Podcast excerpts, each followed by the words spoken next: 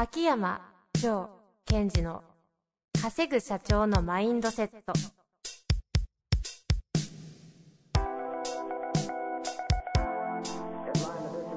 なぜ一流の経営者たちはぶつかる壁を次々と越えられるのか。そこに隠されたマインドの正体。ポッドキャスト「稼ぐ社長のマインドセット」は上場企業から中小企業まで。エグゼクティブコーチングトレーナーとして人材開発を行ってきた秋山城賢治が経営や人生で役立つマインドの本質について分かりやすく解説します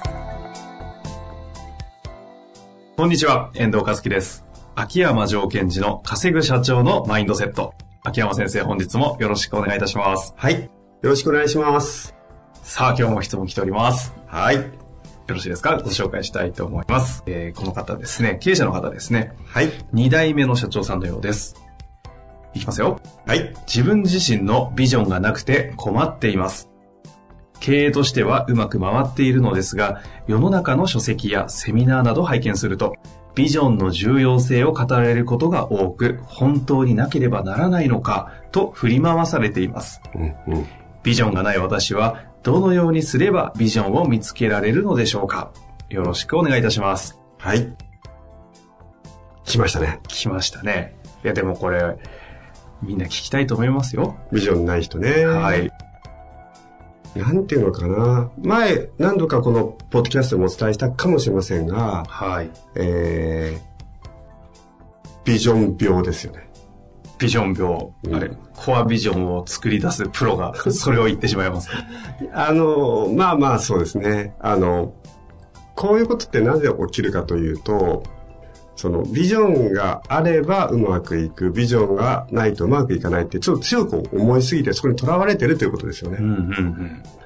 あの、この傾向最近の世の中では強くなってきてますよね。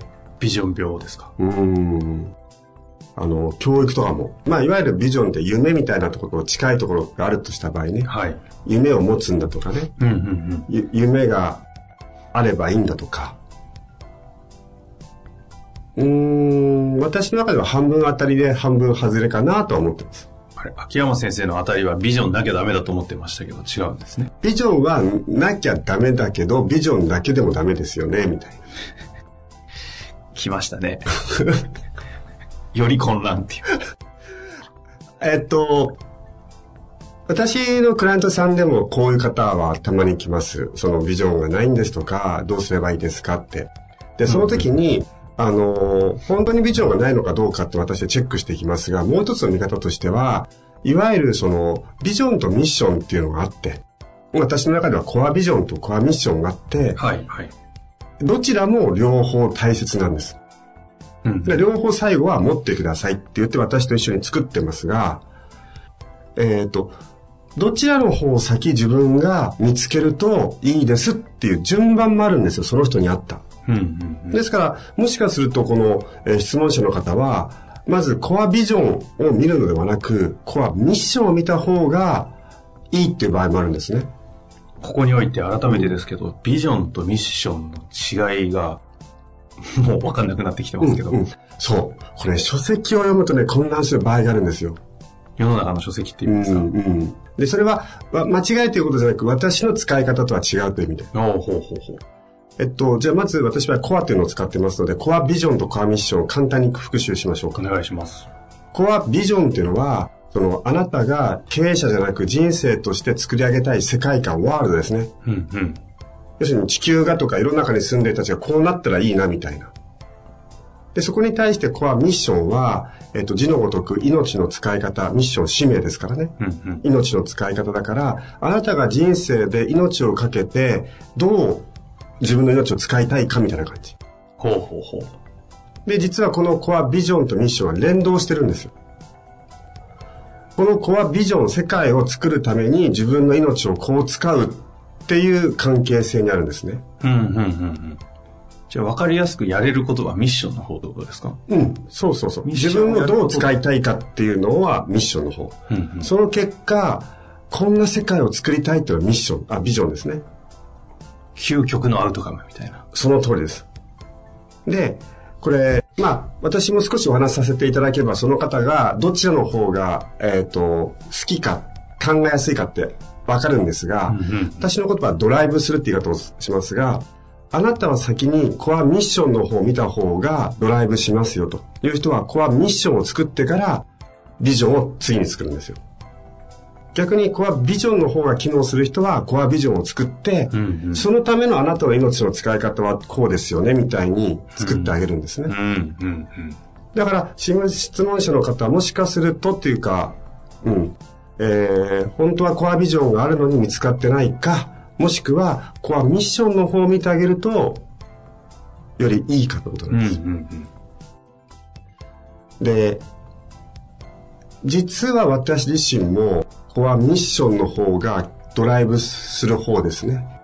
あ今までたくさんの経営者とかいろんな方々見てきて、分かれるんですか？結構こわう。ビジョン系か、ミッシまあ簡ョン単に言うとビジョン系、ミッション系。ただそう言っちゃうとね、ビジョンがあればいいと思っちゃうんですが、最終的には2個作ってください。ほうほう。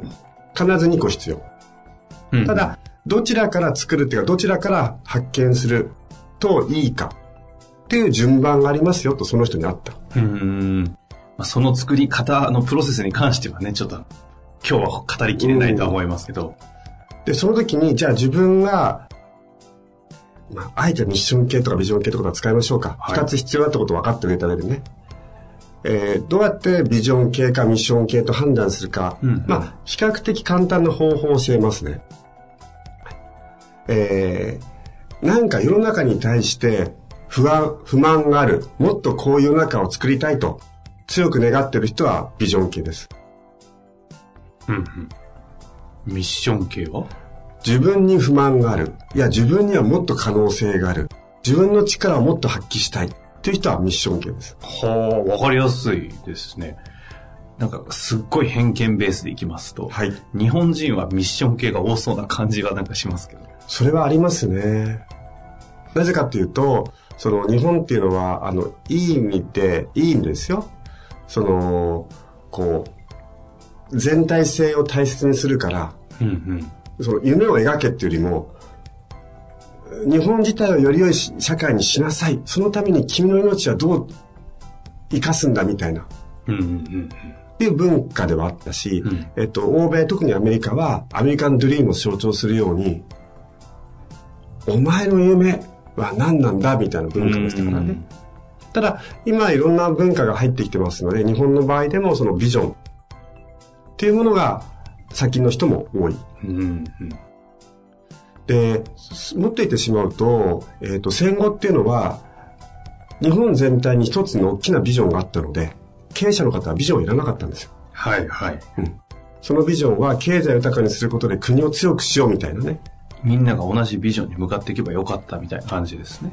それが壊れてしまったというか、それを、その時時代を終えてしまったので、今は一つ一つの会社がビジョンを持つっていうことが重要になったし、うん。その、もっと最近では、一つ一つの会社じゃなく、経営者一人一人が自分のビッション、ビジョンとかミッションを持つことが重要になってきたという、今はこういう時代なんです。よ。うん。え今のお話っていうのは経営者の方個人のうん。ミッションビジョンの話と法人としてのミッションビジョンの話をわ分けて分けてます。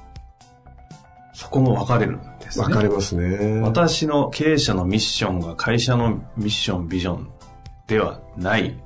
えっと、一昔前、大昔は、会社はビジョンっていうものがなくても、ミッションをすればよかったんですよ。個人のミッションを。会社のミッションを。会社のミッション。会社のミッション。うん。えっ、と、お猛烈主義とか高高度経済成長のあたりはね。その業界に求められていることがあるから、ほぼそれがイコールビジョンにつながるので、会社の使命をやれと。そうです。いうのが、今は、今は、そその後は、それが崩れてきたので、はい。今度は会社一つ一つの会社がビジョンとかミッションを持てという時代になってきて、うんうん。さらに進んで、今は経営者が会社のビジョンミッションよりも個人の個として、自分の人生としてのビジョンミッションを持った経営者が、組織のビジョンミッションを作りなさいっていう時代になって。ほうほうほうほうほう。個人も求めら、ミビジョンミッションを求められるし、はい。法人としても独自の国のとかではなくて、独自の法人としてのミッションビジョンを求められる時代と。うん。大変な時代ですね。まあ、大変な時代だし、えっと、より、えっと、自分自身のことを深く見ることが必要になっちゃったということです。うん。そもそもグローバル化ってそういうことですよね。その世界に出ていくためには、何をもって世界に出ていくかっていうのは自分を持っていくしかないので、国を背負っていくとかそういうことではなくなっちゃったわけですよう。んうん。子なわけですね。そこですね。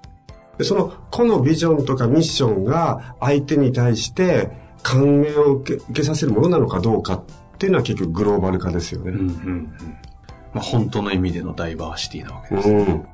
そう、そこが非常に面白くて、ダイバーシダイバーシティっていうのは何かっていうと、強い個を持った集団たちが集まって混沌した中で、よりでかい世界を作ろうぜみたいな、こう、ちょっとこう、一見矛盾したような世界なんですよね。うんうん個ベースだけど、統合することで世界を作ろうみたいな。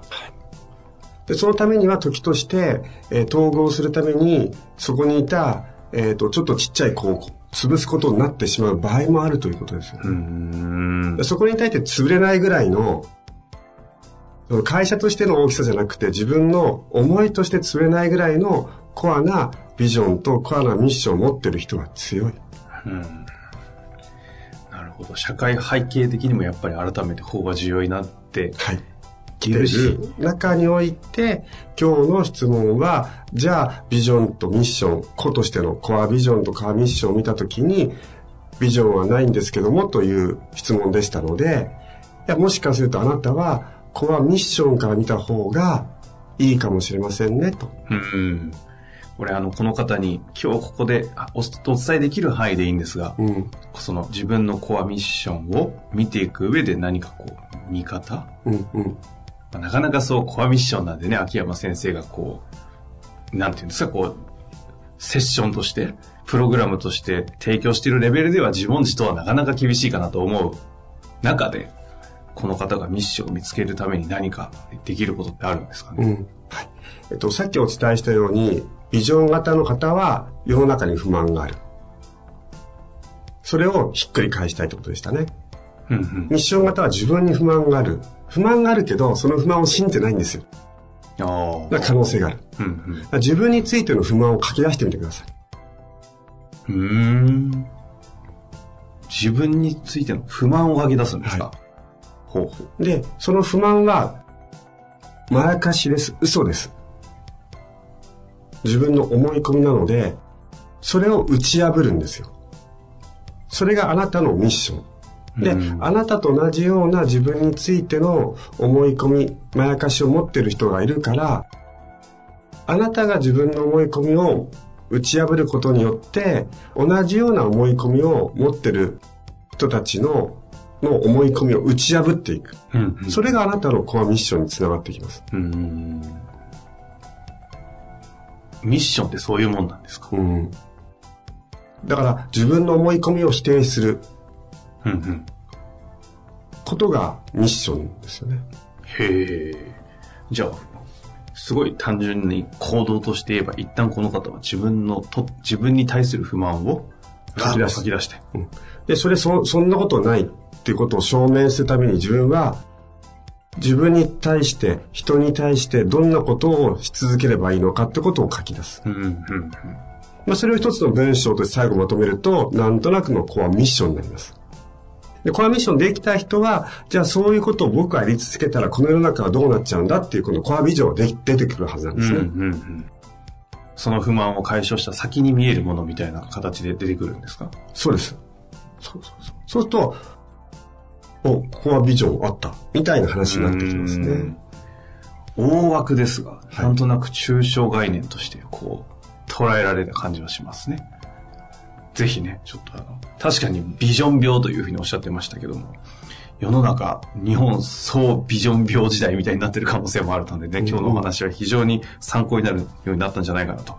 で、今度別の機会でですね、このミッションビジョンと、じゃあ会社としてのミッションビジョン、これをどう違うのかと、どうんう、どう機能させていくのかみたいなお話を、また別の機会にぜひはい。していただきたいなと思ったので、改めて、その際はご質問したいなと思いますので、はいよろしくお願いいたします。はい、わかりました。はい。というわけで、秋山先生、本日もありがとうございました。はい、ありがとうございました。本日の番組はいかがでしたか？番組では秋山城賢治への質問を受け付けております。ウェブ検索で秋山城と入力し、検索結果に出てくるオフィシャルウェブサイトにアクセス。その中のポッドキャストのバナーから質問フォームにご入力ください。また、オフィシャルウェブサイトでは無料メルマガも配信中です。ぜひ遊びに来てくださいね。